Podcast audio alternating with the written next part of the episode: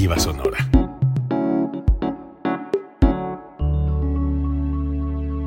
Código Libre.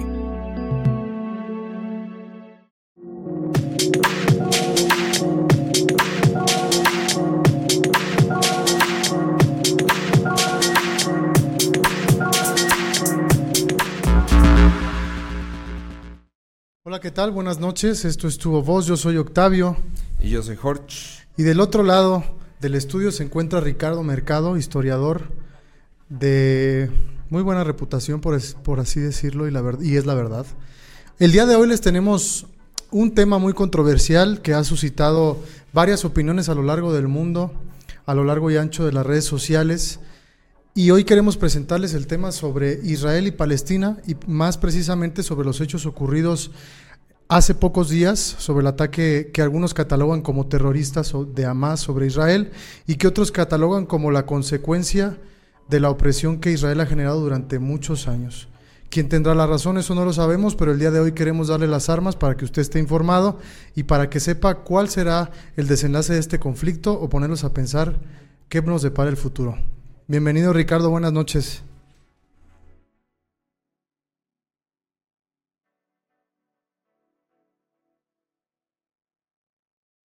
Confiar en, en mí y este, darme estos espacios para, para reflexionar con ustedes sobre la actualidad mundial. Y bueno, eh, qué más que un conflicto que siempre es actual, pero también tiene raíces históricas eh, muy profundas, ¿no? Como es el conflicto entre israelitas y, y, palestinos. Y que bueno, un nuevo capítulo, uno, un capítulo muy sorpresivo. Muy sorpresivo. Pues quisiera iniciar, si, si les gusta aquí en el panel, mi Jorge, pues con que nos des un poquito de esa sabiduría que te cargas, mi buen Ricardo, sobre el tema, sobre todo, sobre todo histórico, para darle un contexto a la gente de por qué es que estas dos naciones siguen en conflicto y pues que nos des un poquito de esa sabiduría que tienes. Por favor. A mí me gustaría, eso que dices es interesante, Tavo, porque precisamente... Eh, yo creo que la pregunta sería, pues, ¿de dónde empezamos, no? o, en qué punto de la historia, ¿no? Porque ha sido, es una historia por demás muy larga. Eh, data de, de, mucho antes de Jesucristo, incluso se puede decir que desde Moisés, ¿no? Yo podría decir el Antiguo Testamento, lo más así antiguo de la civilización. Eh, este ya es un tema que se viene gestando desde el principio casi, ¿no? Sí, de hecho hoy escuché ya antes de abrir el micrófono a Rich que los filisteos eh, son actualmente los palestinos, no sé si sea cierto. Los filisteos es aquel pueblo que derrotó David, ¿no? El gigante Goliat era al que derrotó David, por ejemplo, y que era Israel contra los filisteos. Pero bueno, ese es un dato interesante, que bueno que lo, que lo das a entender, porque es cierto. Eh, solamente que el historiador nos tiene que decir cuándo hay que partir, ¿no? Porque hay muchos mitos sobre lo que dice la Biblia y no. Hasta desde dónde podemos partir, mi buen Rich. Yo creo que lo que nos da este conflicto, eh, podemos partir desde donde queramos realmente, ¿no? Eh, yo creo que sí, es importante de dónde se sostienen los estados nacionales para hacer sus, sus crónicas, su, forma de decir yo soy de este lado o soy del otro, y yo, yo voy a partir desde el siglo XIX. ¿Por qué el siglo XIX? Eh, hay una frase ¿no? de, de George Orwell, este, una de las grandes personas más icónicas del siglo XX, quien dice, este, quien controla el pasado, controla el futuro, controla el presente, controla el pasado. Y las narrativas que nosotros tenemos sobre el pasado, sobre todo cuando vienen de estados nacionales, como ahora son eh, Israel y Palestina, que busca tener uno, eh, siempre se dan desde una posición del presente. ¿no? no hay una historia fija, no, no es que se haya escrito algo a puño y letra, siempre hay formas de ver el pasado distintas. Y el problema viene de qué? En el siglo XIX, eh, la minoría que, había en Europa, la primordial minoría que había en Europa eran los, los, los judíos, pero no era un pueblo, digamos, que lo uniera incluso la sangre, ¿no? Porque muchas veces ese pueblo que venía del Medio Oriente, pues se fue mezclando con las poblaciones locales. Tenemos judíos polacos, rumanos, tenemos judíos húngaros, incluso tenemos judíos este, etíopes, por ejemplo, eh, si, si, la fuerzan un poquito. Hay hasta estudios de, del tema del racismo dentro de, de, Israel y hay racismo contra los eh, judíos negros, por ejemplo. O sea, lo que, a lo que voy es un pueblo que comparte creencias un poco de, este, de sangre, pero que realmente es un pueblo que ha trascendido lo, lo étnico y se volvió un Estado nacional. ¿Cómo se logró eso? En el siglo XIX, siendo los judíos una minoría muy golpeada, pasó algo. ¿Qué pasó? Los nacionalismos. Surgieron los nacionalismos y surgió esta idea de tener un pueblo, un Estado. ¿A qué voy? Los galos se vuelven franceses, los, bueno, la, en la península itálica se vuelven italianos, ahí hay, hay, muchas contradicciones porque hay muchos pueblos dentro de Italia. Este, los, los, la mezcla entre visigodos, judíos y musulmanes, que es España, se vuelve España, ¿no? Y hay esta idea de, de que eh, si uno comparte con muchos otros este, su etnia o su forma de identidad eh, tiene que tener un Estado compartido con esas personas. Eh, por eso en el siglo XIX, pues, eh, empiezan estas ideas y a lo largo del siglo XX vamos viendo cada vez y cada vez y cada vez más países. Los ejemplos más cercanos ahorita, pues, me viene a la mente Kosovo, que hemos hablado de eso en alguna otra Exacto, o sea, las reivindicaciones nacionalistas son parte, es que no solo es parte de la identidad de un colectivo, es parte de nuestra identidad como individuos. ¿no? Este, nosotros somos mexicanos y, por ejemplo, ustedes están, eh, estamos hablando a, que será unos mil kilómetros de distancia, no sé cuánto estemos de distancia, pero los tres que estamos eh, aquí hablando del tema, pues nos sentimos mexicanos, es parte de nuestra identidad. ¿Por qué todo este choro que les digo? Porque con los nacionalismos se crea un movimiento que se llama el sionismo. ¿Qué pasa con el sionismo? Pues es la voluntad de muchos judíos de Europa en especial, que dicen, aquí nos tratan muy mal, nos tratan muy mal en Europa, cada vez somos más discriminados. Muchos de ellos llegan, pues, lograron vislumbrar el odio que tenían los europeos a, a, a estas minorías eh, de, sí, de judíos hay que recordar que todavía el catolicismo, el protestantismo, este, eran por mucho mayoría en las poblaciones europeas. Había una creencia real, ahora este, ha disminuido mucho. Y pues sí, la discriminación contra los judíos era brutal. Tan brutal que sabemos lo que pasó este, 100 años después con el holocausto. ¿no? Pero bueno, con el sionismo nace esta idea dentro de muchas poblaciones judías, este, sobre todo las adineradas, porque hay que decirlo, el sionismo es de poblaciones adineradas. Este, ya les contaré más adelante por qué. Y deciden, bueno, eh, irse, ir mudándose a ese territorio que históricamente ha sido reclamado por los judíos. ¿Por qué ha sido reclamado por los judíos? Pues porque era su casa, era casa de los, de los pueblos hebreos hace dos mil años, ¿no? Por muchas cuestiones, siempre los hebreos siempre ha sido un pueblo que ha tenido que emigrar eh, y siempre ha habido esta idea de regresar a casa.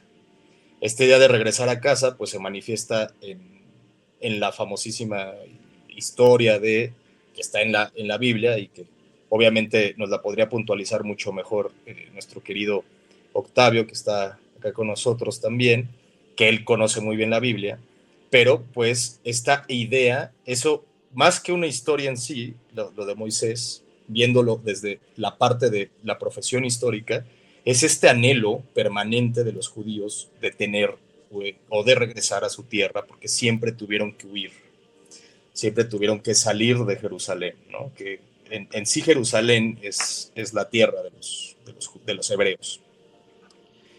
Eh, de ese lado, pues tenemos ya asentado un movimiento de gente con dinero que viene de Europa, pero que son rechazados en Europa y quieren hacer su propio estado y tener su propia parcela de terreno y de poder ¿no? para sí mismos, sin que nadie los esté diciendo eh, cómo, cómo ser y cómo comportarse.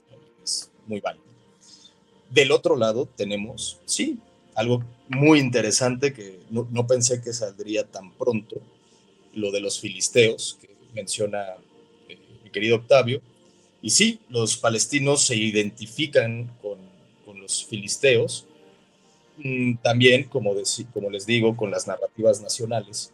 Pues no es tan fácil decir, este, sí, soy, soy familiar de una persona que vive hace 2.000, 3.000 años, pero sí es cierto que hay unas conexiones claras de que los palestinos siempre han estado en lo que hoy conocemos como el Estado de Israel, siempre Siempre han sido sus tierras desde su creación identitaria. A eso me, quiero referir. Porque si nos vamos al origen de estos dos pueblos, pues nos podemos ir hasta este, Mesopotamia, por ejemplo, que Mesopotamia estaba muy cerca y fue, este, bueno, fueron los, los culpables de que exista la historia, crearon este, la escritura, y pues pues a, lo que vamos es que siempre ha habido pueblos muy interesantes, siempre ha habido pueblos muy avanzados en, sus formas, y digamos los judíos serían un poco más antiguos que los palestinos, pero los filisteos llevan mínimo, que se sepa, mínimo, pues más de, que serán 3.000, 4.000 años en esos terrenos, y este, pues tienen los dos pueblos en sí si nos ponemos este, serios, los dos tienen un reclamo, tienen, tienen un reclamo legítimo sobre, sobre el terreno. Pero ¿cuál es el problema? Creo yo. El problema viene que con el avance del sionismo eh, hay, tres aliyás que le llaman los, los judíos. Las aliyás son las migraciones que vienen de Europa hacia eh, esa zona de, del mundo, hacia el, hacia Jerusalén, hacia el Estado de Israel, que en ese momento, a finales del siglo XIX, principios del XX, pertenecía al Imperio Otomano. ¿Quién era el Imperio Otomano? No me voy a complicar mucho, porque si no les puedo hablar horas de eso, pero el Imperio Otomano era lo que hoy es Turquía, son los herederos, de Turquía es el heredero del Imperio Otomano, los otomanos son musulmanes, pero no son árabes, técnicamente no son árabes. Entonces, Mm, no tienen, a pesar de que son musulmanes como los árabes, no tienen el apego a los árabes, este, más allá de la religión, no son tan amigos, por así decirlo. ¿no?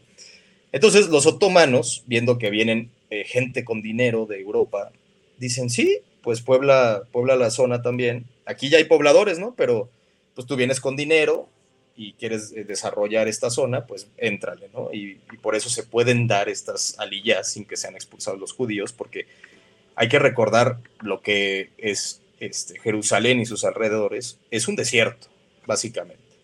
O sea, no, no es la zona más fértil del mundo, tampoco es que abunde agua. Eh, digo, tenemos el famosísimo río Jordán, ¿no? Si, si alguien es religioso, alguna vez se ha bautizado ahí, este, si, si, ha tenido el dinero y ha podido ha tenido la oportunidad de ir a, la, o ahora llamada Tierra Santa, pues eh, tienes ahí el río Jordán, pero es un lugar poco fértil, eso es la realidad. Y entonces pues llegaron estos judíos con mucho dinero eh, en los, eh, en los prolegómenos, me estoy refiriendo a poquito antes Primera Guerra Mundial, estas tres alillas y pasan de ser 8% de la población eso hay que recalcarlo también, siempre hubo hebreos, nunca dejó de haber hebreos en la zona, a pesar de que fueran muy pocos en ciertos momentos de la historia. Entonces, de 1880 más o menos, que había un 8% de israelitas, para eh, los años 30, pasada la, segunda guerra, eh, la Primera Guerra Mundial, eh, la población judía ya era el 30% de la zona.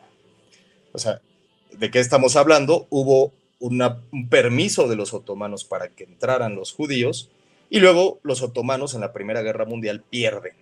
Pierden en la Primera Guerra Mundial, ellos se alían con, con otros grandes imperios, con Alemania, que también cayó, con eh, el imperio austrohúngaro, que no solo cae el imperio, se dividen los países. Hungría, que también fue este pueblo disperso que quería un Estado, hablando de esto de los Estados, pues se hace un Estado eh, final, finalmente después de la Primera Guerra Mundial. Y entonces estas ganas de los judíos de tener un Estado, pues crecen, ¿no? Y, se vuelven más plausibles. También, ¿por qué? Porque quien toma control de la zona son los ingleses. Los ingleses, ¿qué hacen? Eh, ellos, los ingleses ya teniendo una gran población judía en su propio país, una población judía de hecho con mucho dinero, hasta el día de hoy, este, pues deciden apoyar, los anglosajones siempre han apoyado mucho a, los judíos por el tema de las ideas políticas, este, las libertades este, religiosas y todo esto, y ya tenemos eh, pulmones económicos como eh, una familia que les va a sonar mucho, los famosísimos Rothschild, los Rothschild, este, que tuvo ahí una relación, por ejemplo, con un personaje mexicano como Diego Rivera, que pintó mucho para los Rothschild es un apellido este, pues, famoso, una familia que eh, Yiddish, que son alemanes, son judíos alemanes, que se hicieron ricos durante la Revolución eh, Francesa y poco a poco se volvieron de las familias más ricas del mundo hasta el día de hoy. Hoy son más fama que, otra cosa, porque se han, crecido mucho y este, se han dividido las fortunas. Pero entran familias como esa, la Rothschild al terreno israelí. Y obviamente empiezan, eh, empiezan los filisteos o los herederos de los filisteos, como hemos dicho, los palestinos, pues a decir qué está pasando, ¿no? Está, o sea, sé que estoy dominado por un imperio, pero yo siempre he estado aquí, este es, este es mi terreno, estas son mis, mis parcelas, aquí yo siembro, yo vivo, estos son mis montes, estos son mis árboles, y de repente está llegando gente que dice que es su casa, y gente que habla alemán, polaco, este, húngaro, inglés, italiano, o sea, pues qué chingados, estos güeyes, ¿de qué me van a venir a decir que, que es su tierra cuando yo siempre he vivido aquí, ¿no? Entonces también está este reclamo, dices, oye, me están invadiendo, ¿no? Literalmente me están, me están invadiendo ¿Y qué pasa? Eh, Inglaterra mantiene el control de la zona hasta pasadita la Segunda Guerra Mundial. ¿Cuál es, ¿Cuál es, a qué le debemos la creación del Estado de Israel? Es simple y complejo a la vez. ¿En qué simple? Lo hemos visto ad nauseam, hasta el cansancio, sobre todo la, generación de Octavio, este, George y mía, que de niños nos eh, vimos miles y miles de películas sobre un acontecimiento histórico que es importantísimo, durísimo en la historia mundial, que es el holocausto.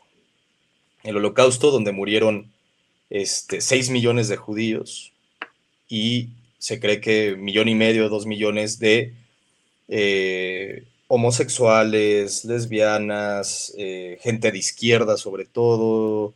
Eh, de hecho, testigos de Jehová, esa es una una cuestión. Los testigos de Jehová deciden no aceptar a Hitler y por eso los testigos de Jehová son parte del holocausto, eh, se van, los mandan a las cámaras de gas también, y el pueblo, sobre todo los, este, los gitanos, el pueblo romaní, por eso hay una gran este, hermandad entre gitanos y judíos hoy en día, porque vivieron el holocausto de la mano juntos este, estas ansias de, exterminio de los, de, los nazis, que fue un episodio durísimo. Hay que decirlo, el holocausto no solo es judío, pero sí el gran objetivo eran los judíos y la gran mayoría de las víctimas son judías, eso es cierto.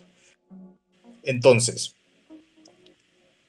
eh, Occidente pues no sabía que estaba eh, pasando este holocausto hasta que eh, a finales de la Segunda Guerra Mundial Rusia empieza a entrar hacia territorio alemán y, la URSS son los primeros, los soviéticos, en descubrir un campo de concentración de exterminio.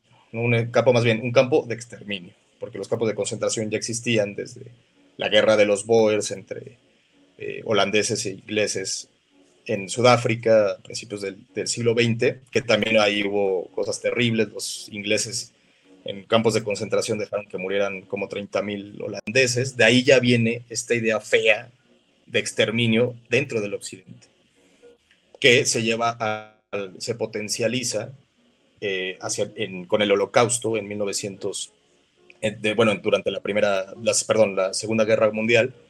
Primero los matan con unos grupos que se llamaban los Einsatzgruppen. Ellos matan un millón de, este, de judíos, sobre todo en la zona que hoy conocemos, y con la ayuda de la gente local, en Ucrania. En Ucrania matan una enorme cantidad de, judíos de esa forma, igual en Polonia. Y luego crean, se reúnen en Wannsee, en, en, Berlín, en una conferencia, y los nazis crean que esto fue innovativo, fue terrible, eh, una forma industrializada, que eso es lo, lo, grave, una forma industrializada de quitarle la vida al humano, ¿no? Por eso el, el holocausto es lo que es, lo que es ¿no? sí es un hecho que cambió la historia de la humanidad, hay que decirlo. Más allá de si a uno le caigan bien los judíos o, los, o el Estado israelí o no, es un hecho que el holocausto fue tremendo y, cambió la percepción de la vida y la muerte en, en el al día de hoy. Bueno, con este hecho, con la URSS descubriendo los campos de exterminio y luego los estadounidenses que empezaron a avanzar del otro lado de Europa, pues el ejército gringo y el ejército este, de la URSS se van encontrando y la URSS toma Berlín, acaba la guerra, pero los dos ven los hechos, ¿no? Y los hechos es que eh, la barbaridad nazi tuvo su culmen con, esta locura del holocausto. Y bueno, eh, surge todo una, un movimiento de, de pena, de, de los europeos, de decir, híjole, sí nos hemos portado muy mal con los judíos, este, contribuimos a que casi exterminaran un pueblo, ha sido terrible lo que, lo que hemos visto. ¿Qué hemos hecho? No? Hay, hay como esta reacción en cadena generalizada de decir qué hemos hecho. Y dentro de ese contexto, tres años después de, que acaba la Segunda Guerra Mundial, pues lo que consiguen los sionistas y los, judíos y sobre todo eh, Europa es que Europa realmente le regala, le regala un Estado a, los, a los judíos europeos, ¿no?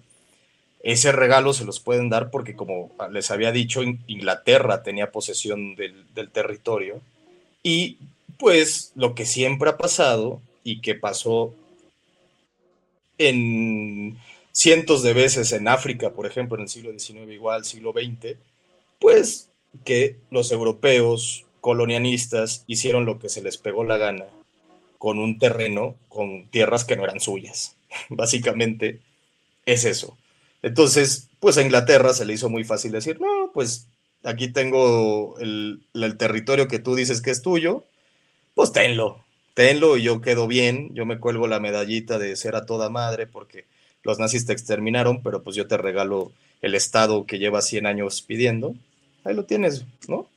Y muy fácil, se, forma Israel, se levanta la, a, mí me gusta mucho la linda bandera de la estrella de David y este, tenemos el Estado de Israel. Pero, pues, pequeño problema, ¿cómo vamos a dividirlo, no? Eso también es otro problema porque, pues, resulta que tenemos un montón de palestinos, ¿no? y ahí empiezan una serie de enfrentamientos, de guerras que llevan a que la población palestina, porque podemos estar horas hablando de todas esas confrontaciones, pero eh, que la, solución sea, para mí la peor, que es tener dos grandes terrenos con, dentro de, de ese estado con palestinos. ¿Cuáles son? Está Cisjordania, que en inglés, para los que sepan inglés y luego se pueden confundir es el West Bank.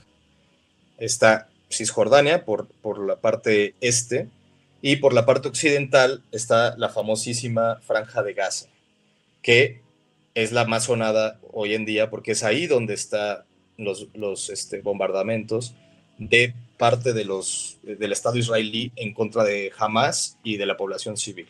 Ahora, quiero eh, apuntar un par de cosas para que entendamos, y como dijo Octavio al principio de este episodio, para que tengamos las armas de opinar.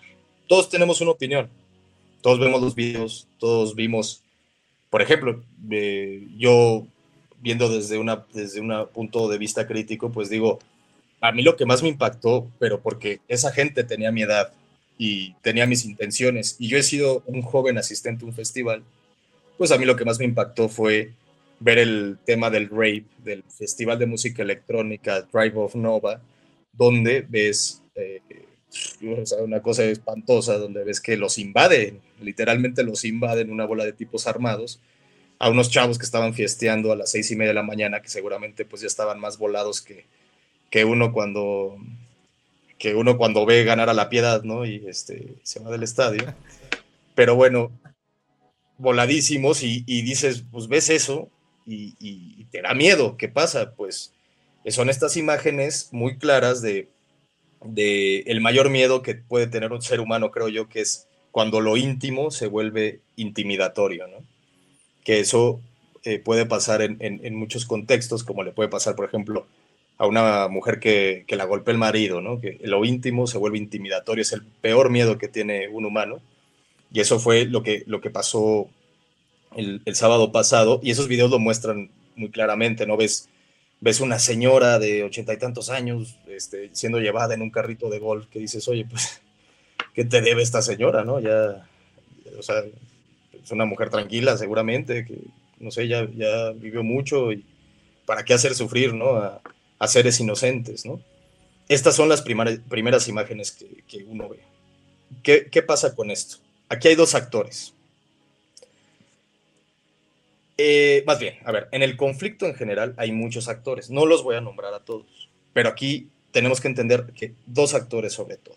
Uno, jamás. ¿Quién, quién fregados es eh, jamás? Les voy a dar eh, el dato, el nombre real de jamás es Movimiento Islámico de Resistencia. La cosa es que su acrónimo en árabe, el acrónimo, la reducción, se pronuncia jamás, por eso le decimos jamás. Entonces, ahí, tienen ese dato. Y el tema con jamás es que nace en la primera intifada, las intifadas fueron este, eh, movimientos armamentísticos por parte del, bando palestino unido para tratar de tener un Estado, porque los palestinos con el tiempo se llegaron a dar cuenta que y la verdad es así, o sea, me podrán decir mil cosas, este, los escuchas, pero no han tenido de otra realmente los palestinos que agarrar las armas para poder mantenerse con ciertos terrenos dentro de Israel. Esa es la verdad. Han tenido que defenderse de esa forma. ¿Por qué? Por lo mismo, por la irresponsabilidad de Inglaterra de regalar un Estado a lo menso y no dividirlo entre etnias distintas, entre creencias religiosas distintas, por esta irresponsabilidad. Pero bueno, entonces a lo que voy es, jamás... ¿Perdón? Yo, yo quisiera agregar algo ahí. Este, estuve viendo algunos videos referente a lo que dices sobre que no dividieron el Estado.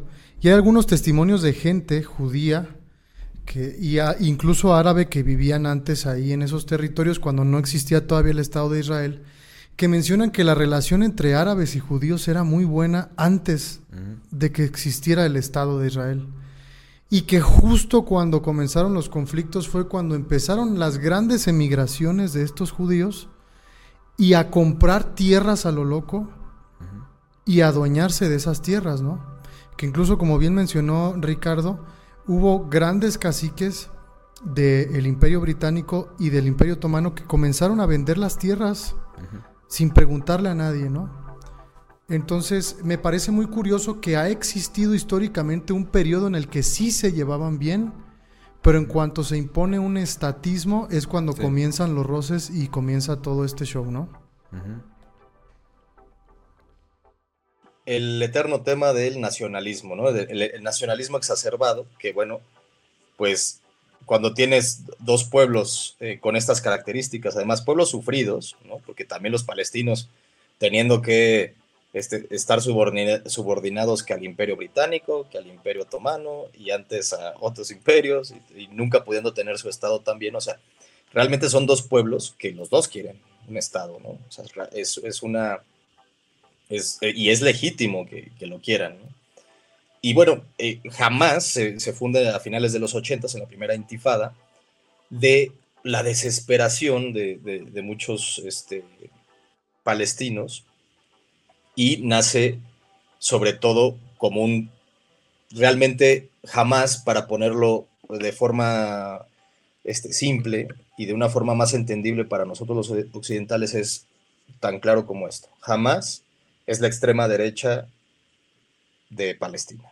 O sea, no le den vueltas, es, son radicales, lo que buscan es exterminar al enemigo, no son buenas personas, eso hay que dejarlo muy claro porque he visto mucha gente, eh, para mí responsable, porque dicen, sí, jamás, y pobres palestinos, y a ver, jamás no es Palestina, jamás es una parte de Palestina y jamás es un grupo terrorista, punto, es la verdad, es la verdad, es, un, es, es atroz lo que cometieron, los niños que mataron, este, las abuelitas que se llevaron secuestraron. Es importante como hacer un hincapié pues en esto, mi Richard, porque eh, pues no todos los palestinos pertenecen a Hamas, como no todos los judíos son sionistas, ¿no? Hay, hay judíos que no están muy de acuerdo con, con, el sionismo, ¿no? Entonces es bueno hacer esta distinción para no, no caer en el error de generalizar, decir, no, pues este, es que los judíos son los malos de aquí, o los, o los palestinos, no, simplemente son grupos que se hacen en cada país, ¿no?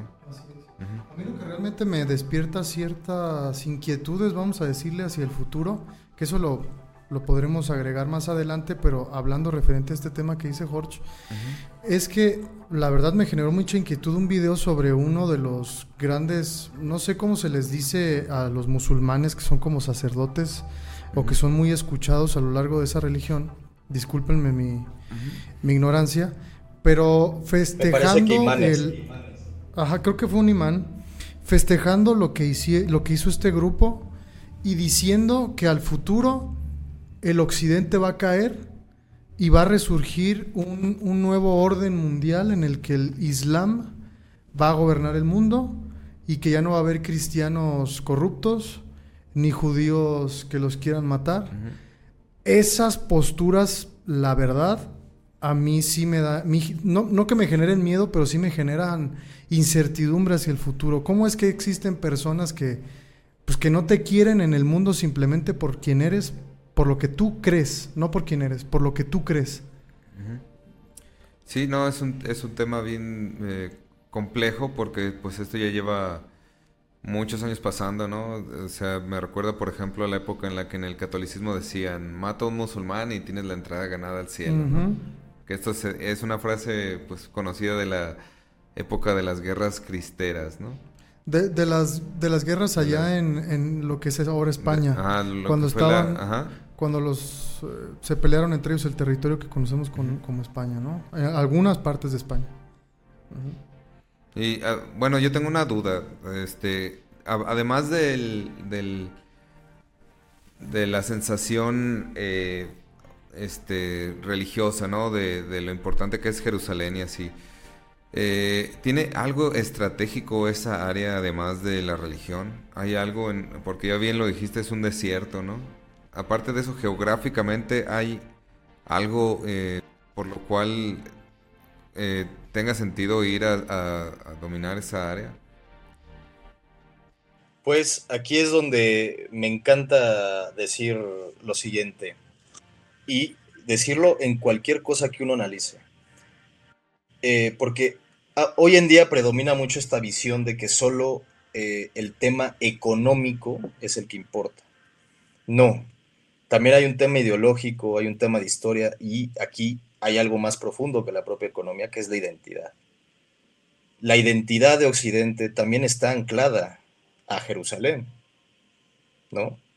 O sea, nuestra, nuestra base cultural viene del cristianismo primario, que luego ya se dividió, catolicismo y los muchos protestantismos que han habido, y también el mismo catolicismo se ha transformado a lo largo del tiempo, pero nosotros tenemos, leemos un libro que, para muchos de nosotros, bueno, yo no soy católico, pero para, para, para los que son católicos, los que son protestantes, es un libro sagrado donde te dicen, hey, Jerusalén es sagrado, ¿no?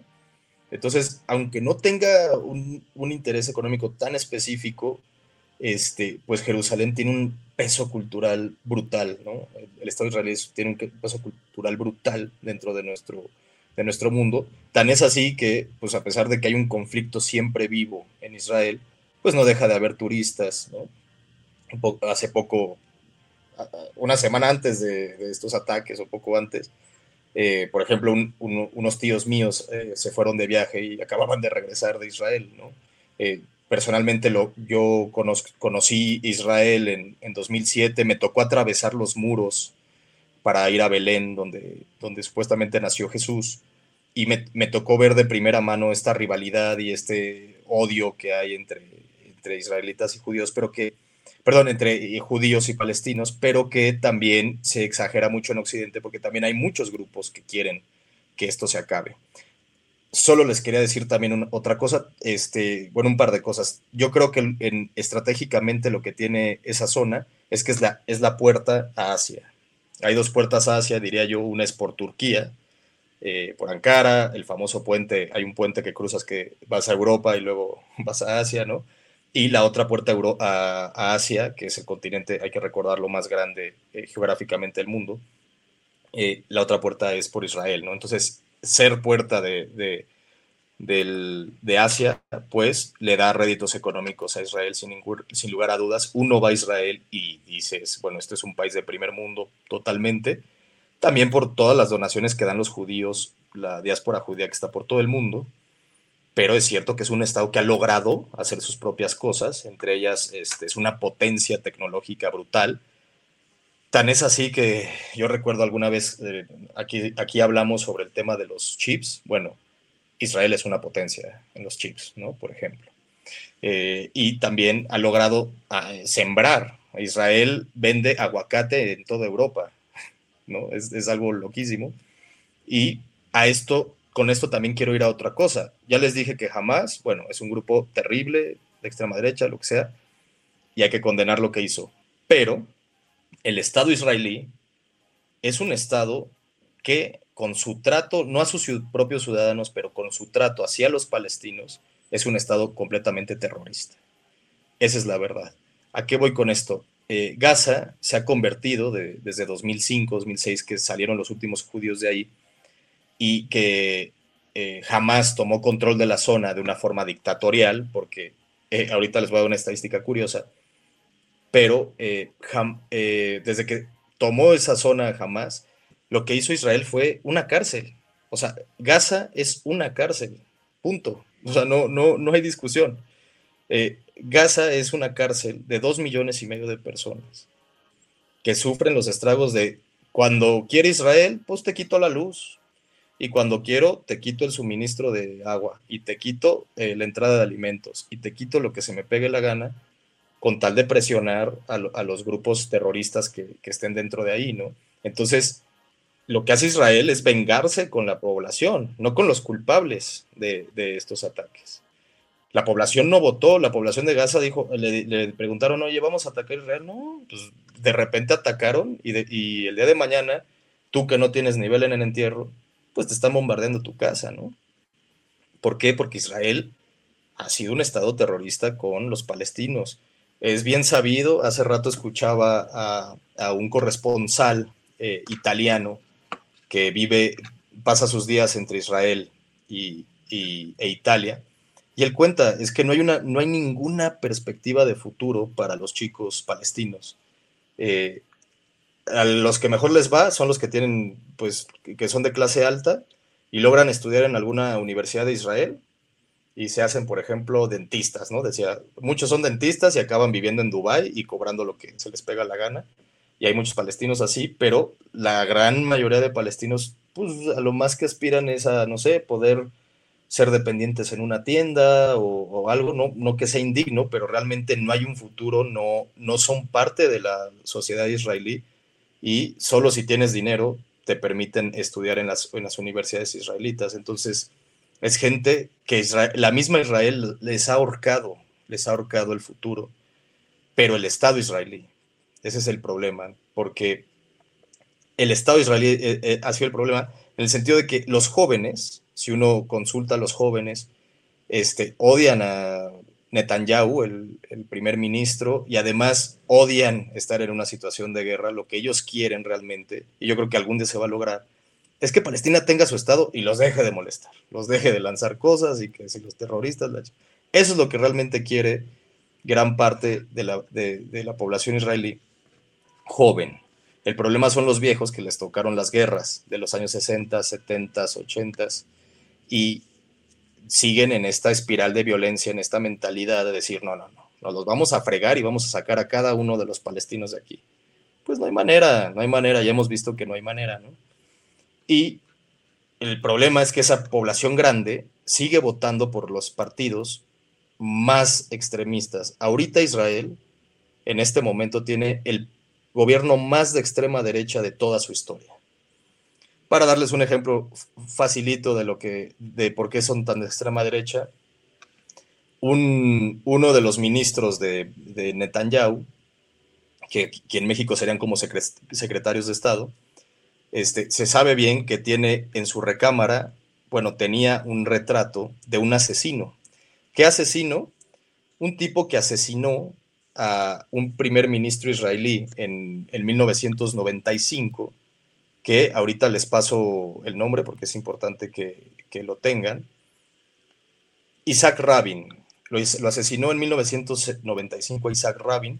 ¿Por qué? Isaac Rabin firmó tratados de paz con un tipo muy conocido, muy carismático, que recordarán en su infancia que era Yasser Arafat, que ahí es donde viene la otra parte de los palestinos. Hay, un, hay una organización palestina, Organización por la Liberación de Palestina, que lo que quiere es tener un Estado y a lo que llegaron después de confrontarse con Israel eh, de forma armada y todo, llegaron a la, a la conclusión de que había que aceptar Israel para que Israel los aceptara a ellos. Hay un acuerdo entre el Estado israelí y esta organización donde este, dicen, bueno, si tú me aceptas, yo te acepto y cada quien va a tener sus propios estados, ¿no?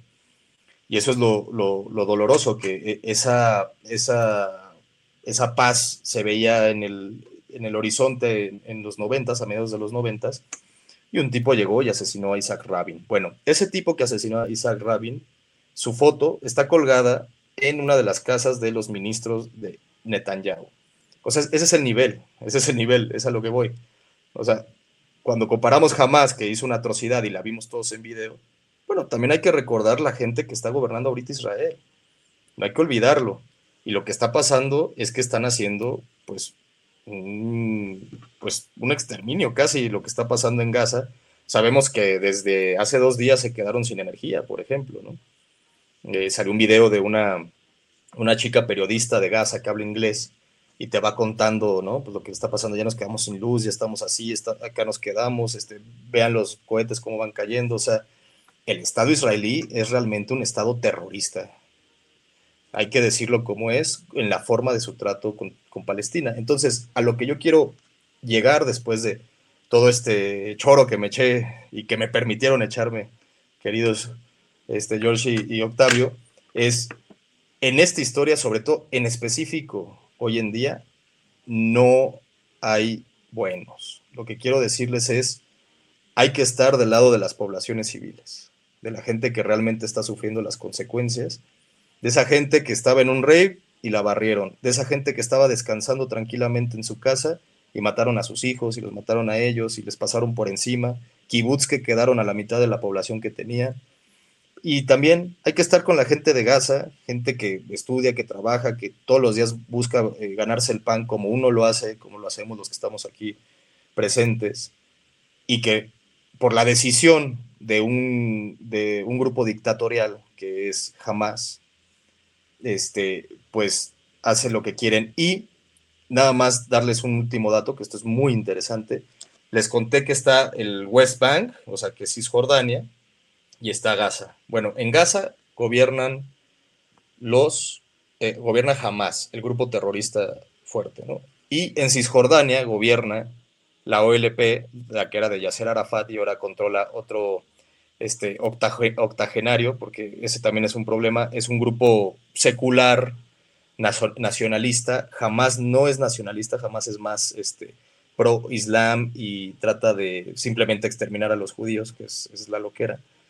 Pero bueno, la OLP gobierna Cisjordania y Gaza es gobernado por eh, Hamas. hicieron una pequeña encuesta en los dos, en los dos lados y, descubrieron algo muy curioso.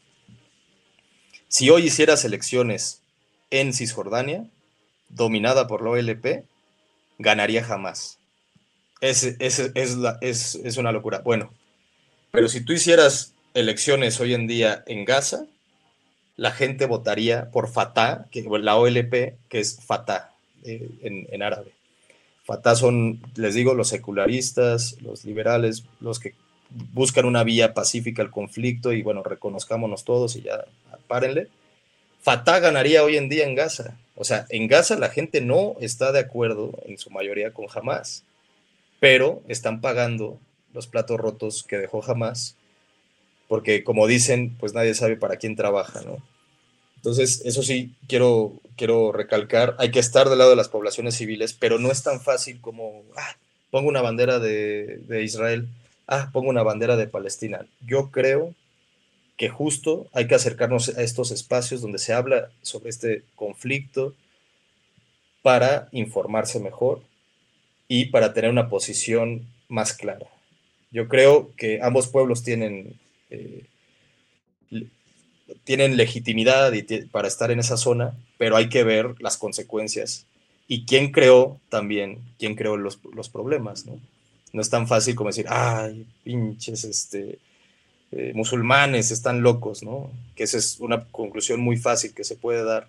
O también el famoso antisemitismo. No, es que los pinches judíos siempre han sido unos trácalas y unos usureros y bla, bla, no. No es tan fácil como eso.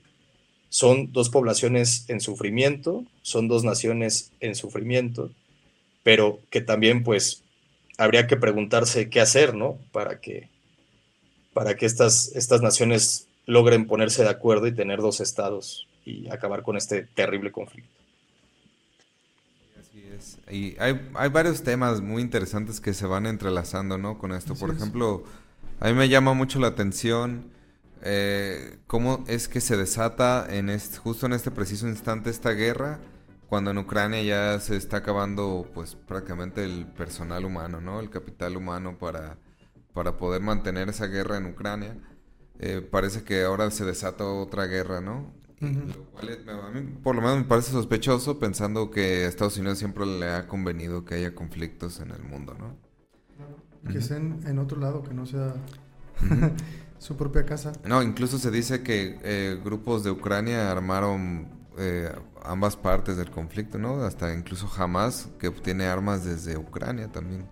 Pues se, da mucho contrabando y no lo dudaría ni tantito, ¿no? Porque sí se armaron bastante bien donde yo también quiero recalcar un, un, poquito es en el punto de que existe gente maravillosa de los dos lados y gente muy mala de los dos lados, ¿no? Yo conozco judíos, tengo un muy buen amigo que es de, yo lo considero uno de mis mejores amigos, es judío y él es una persona de verdad íntegra, es una persona hermosa, la verdad. Sin embargo, creo que como bien menciona Ricardo, el trato que ha tenido de estas élites eh, ultraderechistas con los palestinos no ha sido el adecuado.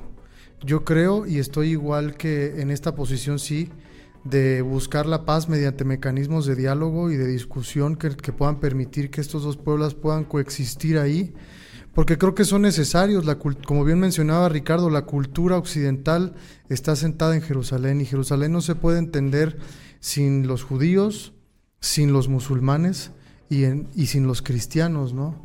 Eh, yo sí quisiera promover un mundo en el que todos pudiéramos eh, coexistir, tolerarnos en nuestras diferencias, pero, como bien menciona Ricardo, estar informados de lo que está pasando, ¿no? No caer en la trampa de la propaganda, porque hay mucha propaganda desde los dos lados, ¿no?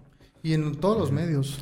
Eh, yo estaba viendo una entrevista que, hicieron en, CNN, creo que de Gran Bretaña, donde invitan al, al ministro palestino, al ministro de Relaciones Exteriores, y él le dice, eh, eh, ¿apruebas o condenas lo de Hamas? Y espérate, yo no soy Hamas, o sea, yo, soy, yo vengo del gobierno palestino. Y, y, por qué me preguntas eh, si yo condeno o no este acto? O sea, yo vengo en nombre del gobierno o del... O del ajá, a, a, decir pues que... Eh, como a expresar en gran parte que hay que buscar una solución al conflicto, no, no condenar, no condenar o hacer, sino... Y le pregunta al periodista, ¿y, qué solución ves tú? Y él dice, pues eh, derecho internacional, ¿no? Solamente es, es la única salida que con los mismos derechos que se cuida a Ucrania o a otros países que al pasar esto también a nosotros, pues nos, nos tengan ese, eh, tengamos acceso al derecho internacional, ¿no? Eh, y la otra que me parece eh, muy importante, pues es esa, no caer en, que hay buenos o que hay malos, en que, en que hay que apoyarlos o no apoyarlos. Simplemente, eh, por ejemplo, China se pronunció al respecto diciendo que ellos apoyan la existencia de dos estados, ¿no? Dos naciones. Pues es que creo que es un punto que va a, a dar mucho de qué hablar y va a haber gente que va a estar a favor y en contra, pero yo creo que eso es lo más sano, pues. El problema aquí es que ya se les ha lastimado tanto y se les ha segregado de tal manera que el territorio que tienen no sé si sea el que quisieran aceptar en última instancia como su territorio para formar un estado, ¿no? Eh, y como bien mencionas, yo creo que, que, habría que decir que el mundo necesita a todos, pues eh, yo sí soy pro paz, a mí la verdad los conflictos armados no me gustan nada. Hay unas declaraciones del primer ministro de, Israel que a mí me pusieron los pelos de punta porque dijo, no van a conocer una cosa como la que van a ver que va a ser Israel. O sea, los vamos a barrer como nunca lo han visto en su vida por lo que hicieron con esta gente. Y sabemos que está súper mal lo que hizo este grupo, pero hay que entender eso, es un grupo. No es la mayoría de la gente, ¿no? Sí, o sea, lo que hay que entender es que no, no desde un punto de vista ni religioso ni ideológico, sino más bien como materialista, o sea, eh, pues ha habido muchas más muertes del lado de Palestina que del lado de Israel, porque Israel es un estado que tiene mucha más fuerza, más peso, más poder, y, y parece que esto se convierte en la excusa perfecta para que Israel acabe de exterminar la, por, eso es que me puso los pelos de punta. ¿Cómo es posible que un grupo así crea que va a poder con un Estado tan poderoso como lo es Israel, en ese lugar del mundo, ¿no? Apoyado por el occidente eh, más capitalista y más colonialista de la historia de este mundo. No es posible que puedan contra ellos. Y otra cosa que quería preguntarle a Ricardo y que es lo que ¿Crees que pueda escalar este conflicto? Porque vi que ya hay también bombardeos desde Libia y desde Líbano, perdón, y desde Siria. Entonces, ¿tú qué opinas, Ricardo? Eh, muy interesante lo que, lo que dices. Eh, como había dicho hace unos minutos, dije, no voy a hablar de otros actores, pero ahora estoy obligado. Está un grupo terrorista muy famoso también que se llama Hezbollah. Y Hezbollah es el el responsable de esos bombardeos desde Líbano y desde, y desde, desde mm, Siria. ¿Por qué? Pues porque también dentro de los grupos terroristas hay eh, grandes divisiones y también hay rivalidades. Entonces, eh, este, esto de Hamas, realmente, si lo vemos desde un punto de vista militar, es un completo y total triunfo. O sea, esto va a ser recordado por generaciones. Eh, como un triunfo de la, de la causa de Hamas, este, de, los más radicales, muchos radicales, árabes radicales, este, lo celebraron por, todos los, ah, por, los mil cielos, entonces realmente fue un triunfo militar innegable, pasaron por encima de las fuerzas israelíes, hicieron lo que quisieron con, la, con los civiles y, e incluso se llevaron secuestrados un grupo terrorista, ni siquiera un ejército en forma de un país. Entonces, eso es lo, cañón, esa es la gran sorpresa, ¿no? Como tú dices, este, hay una, por ejemplo, un escudo antimisiles famosísimo, que es el Domo de Hierro, que le llaman, el Domo de Hierro israelí, que había permitido que Israel prácticamente no recibiera casi ningún este, misil de, de, de los grupos terroristas en los últimos 10, 15 años pero este, el, tema es que jamás tuvo la inteligencia de reunir tantos misiles, lanzó, ellos dijeron que lanzaron 5.000, los israelitas dijeron que lanzaron 2.500, ahí nos hacemos bolas entre los números, digamos que unos 3.000, pero lanzaron tantos misiles al mismo tiempo que ese domo de hierro famoso, esa tecnología, colapsó, ¿no? Entonces ahí es donde vemos que no importa cuánto avance la tecnología, a veces no importa tanto el dinero, eh, realmente cuando hay dos grupos dispuestos a pelear, siempre van a encontrar amigos.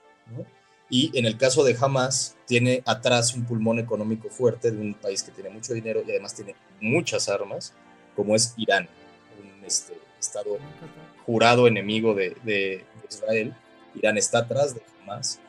Y además, pues tenemos eh, muchos estados eh, árabes que por debajo del agua dan dinero a grupos terroristas, como es el caso bien sabido de Arabia Saudita, por ejemplo, que por la superficie ahorita anda negociando con Israel, pero por abajo da dinero a grupos terroristas y así les puedo nombrar varios. Líbano, el gobierno líbano de Líbano pues está muy influenciado por el tema de Hezbollah, pero Hezbollah ha perdido un poco el norte y le importa más lo que pasa en el mismo Líbano que, que en Israel, porque lo que pasa en Líbano, que ahorita es, un país en tremenda crisis económica, por ejemplo, este, le importa un poco más que lo que pasa dentro de Israel.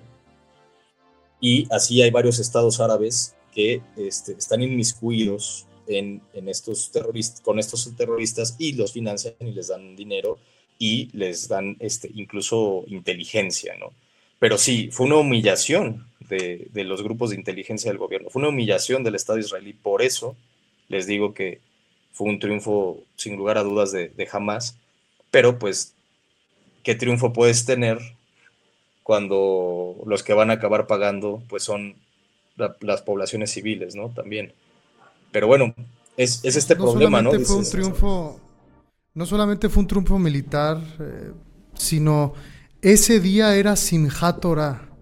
Era el día en el que se festeja en todo Israel el que exista la Biblia.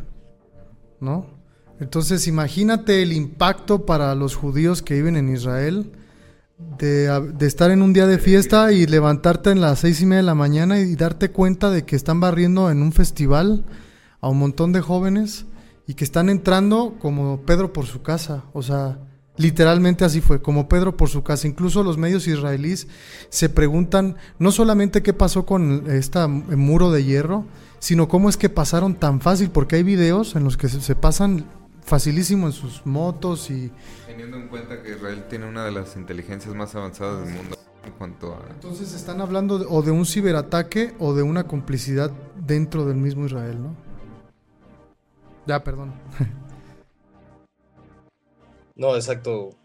O sea, es, es, muy interesante también lo que dices del simbolismo de las fechas, en el sentido de que, eh, por ejemplo, eh, estos ataques los justificó jamás, porque en la Pascua judía pasada, que se juntó con Viernes Santo y se juntó con un importante día del Ramadán para los, para los musulmanes, hubo un ataque de las fuerzas este, israelitas, eh, las fuerzas fronterizas israelitas, que son una parte de la policía, por lo que eh, leí y escuché, es la policía más mala onda, más, más mala con los palestinos. Y pues de plano dijeron, fueron a la, mezquita de Al-Aqsa, que es una mezquita hermosísima, que tiene una cúpula de oro, seguramente la han visto. De hecho, es, es el símbolo de Jerusalén, de cierta forma, eh, como turísticamente hablando. Es, una mezquita muy bella azul y con el domo dorado. Y este, donde solía haber el famoso templo el templo que destruyeron dos veces a los israelitas y por eso está el famoso muro de los lamentos, que es un muro que queda de aquel antiguo templo y es donde van a rezar los judíos, que también es un, sitio este, muy, muy especial para ellos religiosamente. Entonces, en ese lugar donde eh, una mezquita, hay, hay, que aclarar algo, una mezquita no es solo un templo religioso en el mundo, este, en el mundo árabe, una mezquita también es un lugar donde la gente llega a irse ahí a dormir, así, a descansar, ¿no? Este, no sé, quiere ir a descansar y es como una casa y van a descansar. Hay mucha gente que va a comer a la mezquita, ¿no? Por ejemplo, y dice, ah, pues voy, a ir a la mezquita a comer, a, pasarla bien con mis amigos, lo que sea. O sea, es un lugar casi como un parque lo que para nosotros, pero además es un templo, ¿no? Tienen una concepción distinta. Bueno, en esa mezquita, en Al-Aqsa, en ese día, en esas fechas importantes para, para diversas religiones que les decía, pues hay imágenes, imágenes claras de agentes de Israel golpeando a palestinos completamente indefensos que nada más iban a la, iglesia, bueno, a la, perdón, a la mezquita a rezar. Así, simple y, y llano. Ahí es donde les digo que también Israel pues provoca este tipo de cosas. ¿no? no puedes tener paz cuando tú tienes sometida una población a presiones constantes. Tú creas esos monstruos también. Israel está creando también estos monstruos con esas actitudes contra la población civil que no la deben ni la temen. Eso también es un problema. Entonces, eh, jamás, y esta gente terrorista dice, ah, tú todos los días tratas así a mi gente, ahora vas a sentir tú el, poder, ¿no? Y contra eso lo sabemos, es una espiral de violencia. Lo hemos vivido aquí en México con el, tema de, la guerra del narcotráfico y, los, y las, las, rivalidades entre grupos. Ah, tú me mataste a mi hijo, ¿no? Pues te voy a matar a tu esposa y a tu hijo también. Y así, es una espiral de violencia que no tiene fin. No puede tener fin si, si seguimos creando monstruos. Aquí creo que el Estado de Israel tiene una gran responsabilidad de seguir creando monstruos en vez de tender puentes. Así es muy interesante. Fíjate que como dato también interesante religioso, también hay hostilidades de parte de los, de los musulmanes, sobre todo justo porque ya hay un proyecto de una organización judía para reconstruir el templo de eh, el antiguo templo que estaba ahí, ¿no? Que los judíos no tienen un templo donde ir, justo donde está el domo de la roca, pero habría o que destruirla o moverla. Entonces, hay quienes mencionan también que este es el pretexto perfecto para que de repente le caiga algún misil y que vean quién tuvo la culpa, ¿no? Eso sería, si eso llegase a pasar, que no quisiera que pasara, sería una provocación inmensa para todos los musulmanes. Y por eso justo también ha habido este tipo de hostilidades como las que ha mencionado Ricardo de parte del, pueblo palestino, porque al parecer hasta ese, esa parte de Jerusalén quieren quitarles y, quieren reconstruir su templo, que históricamente ese era un terreno judío, pues, pero vivimos en el hoy y hay que buscar, creo que, soluciones pacíficas para que podamos coexistir. Quisiera leer algunos comentarios que tengo aquí. Fernando Estrada nos puso shalom a todos. Pues sí, shalom a todos. Ojalá que se hiciera realidad. Eh, Luis Rizo Valdera, saludos. Nos dice que viva Palestina. Saludos, Luis. Eduardo Centeno nos pone dato de referencia. Arafat en 1994 recibió el Premio Nobel de la Paz junto con Shimon Peretz e Isaac Rabin por sus esfuerzos a favor de la paz en Oriente Próximo. Y también nos dice, comparto la visión del panel respecto a la propuesta humanista. Saludos. Así es. Pues una última pregunta, mi querido Ricardo, porque se nos está lamentablemente acabando el tiempo. ¿Hacia dónde crees que va este conflicto? ¿Tú qué visualizas con toda la información que tenemos hasta el momento? Mira, eh, yo creo que ya dio todo de sí, jamás en el sentido de una ofensiva. Realmente esto fue que fue acumulando, fue acumulando poder y lo soltó de, forma dramática. Realmente fue, fue impresionante lo que pasó. Y yo creo que, que a lo que se van a abocar ahora es a sobrevivir. Y les tengo una noticia, yo creo que van a sobrevivir porque han sobrevivido muchas veces antes. Entonces yo creo que lo que veremos es un Israel este, muy loca que va a estar presionando Gaza. Y yo lo que veo es que cuando esté ya muy extremo el tema de Gaza, el mundo va a parar a Israel y le va a decir, tranquilízate, eh, bájale dos rayitas, porque ya está muy extremo, de hecho.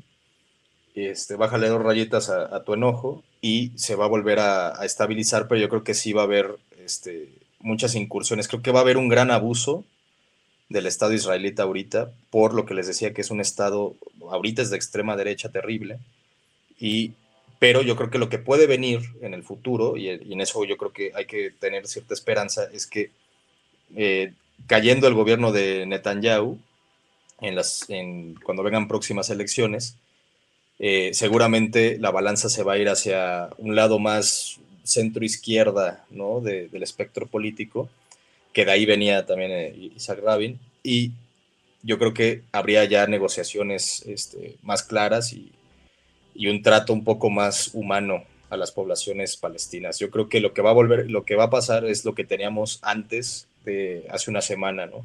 Que es eh, un conflicto en stand-by, ¿no? Un, conflicto que está ahí, que es latente, pero está tácito y que eh, luego, luego levanta reflectores cuando algo pasa, ¿no? Pero yo creo que eh, en el futuro cercano veo, veo eso, básicamente. Con alguna recomendación, ya sabes, mi querido Ricardo, eh, ya, ya sea cultural o de otra índole, y para esto quisiera preguntarte si tienes alguna recomendación, puede ser un artículo, un video, un documental, lo que tú consideres que pueda ser valioso para aportarle a la gente que nos esté escuchando sobre este tema o sobre cualquier otro que implique guerra o conflicto entre pueblos. Perdón, perdónenme. Eh, guerra o conflicto entre pueblos, pues miren, eh, antes que nada les voy a, recomendar dos artículos en español. Uno es de Gideon Levy, que es este, un, judío de israelita, que escribe en, en Haaretz. Es el diario más importante de, Israel. Y él titula, este, él titula su artículo Imposible encarcelar a dos millones de personas sin esperar un precio, un precio cruel. Él lo titula así, lo pueden encontrar fácilmente en, Google. Eh, Gideon se escribe G-U-I-D-E-O-N y Levi eh, L-E-V-Y. Y el otro que les recomiendo mucho está en el país, para mí, eh, quizás el mejor intelectual mexicano de la actualidad, creo que el más lúcido, sin duda, es Jorge Cepeda Patterson, que lo pueden encontrar en el país. Y ahorita les, les paso el nombre específico de ese artículo, pero Jorge Cepeda Patterson, Patterson en su último artículo, este, que se llama, ya lo tengo aquí, Hamas e Israel, condenas que matan. Y lo subtitula El conflicto árabe-israelí se ha tejido a partir de una larga cadena de errores e incomprensiones en las que no hay inocentes, salvo, las poblaciones víctimas de la inseguridad y el miedo. Y es un gran artículo, de verdad, este, el que escribe Jorge Cepeda Patterson y analizando desde un punto profundo pero sin este, colgarse en alguna bandera o envolverse en alguna bandera y, desde ahí atacar. ¿no? Yo creo que antes de envolverse en una bandera, queridos amigos, hay que informarse, hay que informarse y entender este, muchas cosas que envuelven a, un conflicto, eso yo, yo les recomiendo. Y este, bueno, hay muchísimos ejemplos en, en literatura y en películas, en documentales sobre este, sobre el problema de los conflictos, ¿no? Yo les, les pondría, también les quiero eh, recomendar una frase que puse en un artículo, como ustedes saben, eh, yo hago un comentario internacional para Radio Educación cada semana y obviamente pues no podía escapar de este tema y con esto eh, me gustaría cerrar con ustedes, que es los The Temptations en una canción que se llama War, dice, ¿para qué sirve la guerra? Absolutamente para nada, solo para romper corazones. Y con eso les, les diría las recomendaciones que, les doy para, para leer de, estos artículos y sobre todo, pues no se, no se vayan con lo primero que les digan, ¿eh? las fake news y todos ahí, está lloviendo fake news con este conflicto y hay que, hay que ver de dónde salen las noticias. ¿Algo que agregar, mi querido Jorge? Bueno, eh, hay un, libro que, pues, eh, está muy interesante, ¿no? Del doctor Jalife que se llama La palestinización de, de México, de los mexicanos, y que trata ciertas referencias parecidas, ¿no? Como el hecho de que nos quitaron Texas, por ejemplo. O como, lo, lo, traigo como a contexto de cómo, de cómo este sentimiento de cómo se siente, ¿no? Que ya te quitaron parte de tus tierras, pero sigue mucho mexicano en Estados Unidos, sigue estando la población entremezclada. Eh, acá rato oímos eh, senadores republicanos decir eh, que hay que invadir a México porque los narcos son los nuevos terroristas. Entonces este libro que se llama La palestinización de los mexicanos, por lo menos hay que tenerlo en cuenta nosotros como mexicanos, porque pues ahí también está esa amenaza colonialista, ¿no? Hacia nosotros, ¿no? Y, y, da miedo el título porque pues es algo muy parecido a lo que puede llegar a suceder de este lado, ¿no? Teniendo en cuenta que si un día Estados Unidos se le atora o se queda sin recursos, sin petróleo o alguna cosa que México pueda conseguir y si no lo consigue vía política, pues tú qué sabes que puede pasar, ¿no? Entonces ese es el, el libro que me gustaría recomendar en este momento. Muy bien, muchas gracias Jorge. Pues la verdad es que nada más que agregar, se ha dicho muchas cosas aquí en este programa. Te damos muchas gracias Ricardo por tus grandes referencias, por tu conocimiento en el tema. Y yo me quisiera quedar también con esta frase que dice, ¿no? ¿Para qué sirve la guerra? Para nada. Para romper corazones. Así es. Muchas gracias, Rich. Esto fue tu voz. Yo soy Octavio. Yo soy Jorge. Y por allá está Rich. Muchas gracias. los jueves a las 7.